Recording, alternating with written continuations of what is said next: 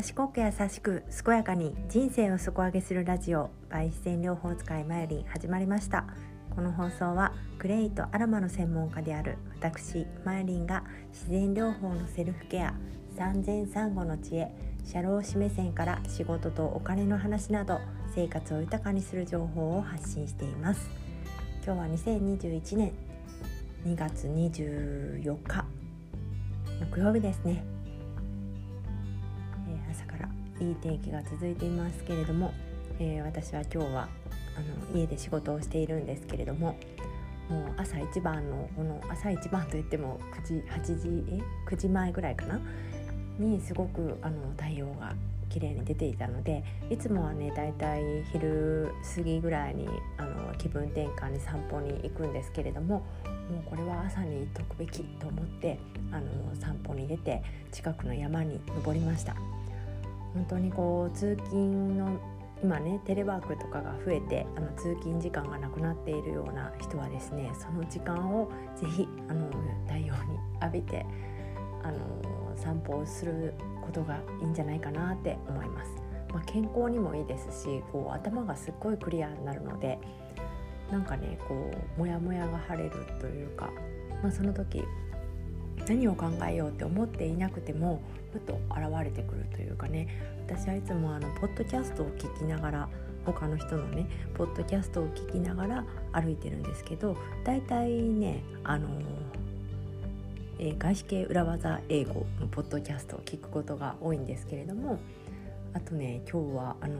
防具の編集長のお話を聞いていてすごい腑に落ちたことが何個かあったんだけど今パッて考えると忘れてしまって本当にメモその場でメモするって大事だなって思いましたね。本当散歩ってねひらめきが多すぎてメモが追いつかないんですよね。うん後でちょっと考えてみようと思いますけれども、まあ、今日はそんな話そんな話もつながるか、うん、そのテレワークが多くなったことでですねその、えー日系アジアのポッドキャストで聞いた聞いて知ったんですけどね。あの首都圏あの東京の人口というか、まあ、転出が転入より増えたっていう何年かぶりらしいんですけれどもやっぱりこれはあのテレワークの影響なんじゃないかっていう話でですね。その転出先はどこが多いのかっていうとやっぱりあの関東の近隣県埼玉とか、えー、埼玉とか千葉とか山梨とか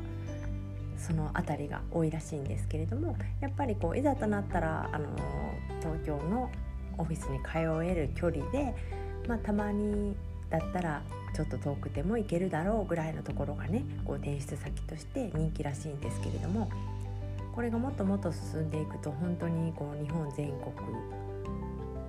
だけじゃなくてこうワーケーションとしてねこうコロナが収まったらあの全世界に広がっていくっていう形になるんじゃないかなって思いますよね。まあ、私のうん我が家はちょっとあんまり海外とかは難しい海外も難しいしうん滋賀県以外もちょっと難しいとは今のところ思いますけれども、まあ、視点だけでもグローバルでいたいなと思って英語の勉強はね続けてるんですけれどもね本当にこうテレワークはそういい面もあってでも本当に意識しないとこう健康的にはすごく危ういものだと思いますのでずっと座りっぱなしが当たり前になってしまってるような人は是非ねこの日が照ってるうちにこう今ねこうちょうど山とか歩いてるとウグイスがいたりねあ山山があんまりない人もいるか。でもちょっとした、あの土さえあればねこう新しい葉っぱが出てきたりとか本当にもう春が近づいてくるのを感じることができるし、まあ、梅も咲いてきてるしそういう自然のを感じることで普通の今の生活にもねこう潤いを与えたり発想の転換とかねいろんなことが湧いてくるので本当にこう通勤時間が短くなったのならまあ、プラスアルファで何をするかっていうとこう散歩をしてほしいなと思いますね。まあ、寒い日なんかはねわざわざあのー、ね雪に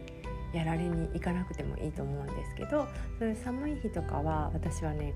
階段ウォーキングをしています。うち別に普通の、あの家で1階と2階があるだけで階段っていうのは1階と2階をつなぐえー、20何段かぐらいの階段なんですけれどもそれをまあ廊下も合わせていくと往復すると結構、うん、何往復もですけど何往復も20分ぐらいこう延々と何往復もするっていうウォーキングをね寒い時はしてますけれども、うん、結構しんどいしこう飽きてくるんですけどそれがやっぱりポッドキャストとか聞きながらだったら楽しくできるしこう誰にも見られない空間だからこそこう腕を伸ばす伸ばしながらとかもできるしね。こう外でやってるとちょっと怪しい人かなと思いつつもちょっと誰もいない時は私やっちゃうんですけれども、まあ、腕伸ばしとかね腕回しとかそういう運動をしながらできるのであとこう英語の練習とかもね家だったらできるし、うん、本当あの声に出してポッドキャスト聞きながら声に出してウォーキングするっていうのはこう脳心理学かな？なんかそういう系の学問でもこうやっぱり作業をしながら頭に入れるっていうのは頭にの記憶に残りやすいって言われてますのでねこう勉強する時もこう音読とかする時もちょっと歩きながらとかがねいいらしいので。まあ、なかなか受験生とかそういう発想には難しいかもしれないけど、まあ、ちょっと立ったり座ったりとかちょっと動きを取り入れながら勉強する。であの頭にもいいし健康にもいいっていう一石二鳥三鳥四鳥ぐらいいけると思うので是非お試しください。階段ウォーキングはね結構、